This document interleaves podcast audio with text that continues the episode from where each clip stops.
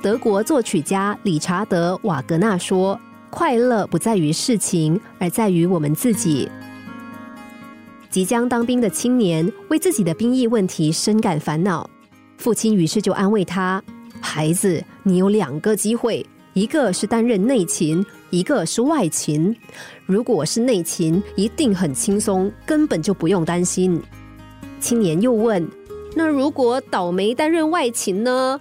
父亲说：“那你还有两个机会啊。”一个是留在本地，一个是被分配到外地。如果留在本地，就没有什么好担心的了。青年又问：“那如果不幸被分配到外地呢？”父亲说：“还是有两个机会啊，一个是分配到后方，一个是前线。后方单位的责任很轻，不用担心的啦。”青年问：“如果我被分派到最前线呢？”父亲说。还有两个机会啊，一个是不会打仗，一个是战争爆发。如果不会打仗，战战卫兵也就没事了。青年还是不死心，万一真的开战了呢？父亲说：“如果你战死了，什么都不知道，更没有什么好担心的啦。到时候我白发人要送黑发人，是我该担心呐。”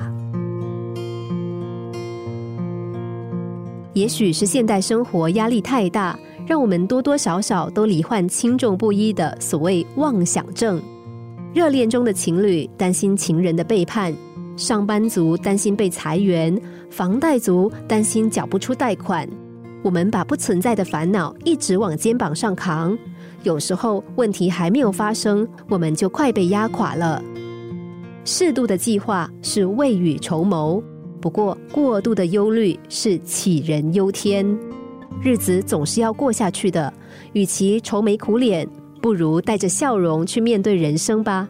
你会发现，那些假设的烦恼多半根本不会发生。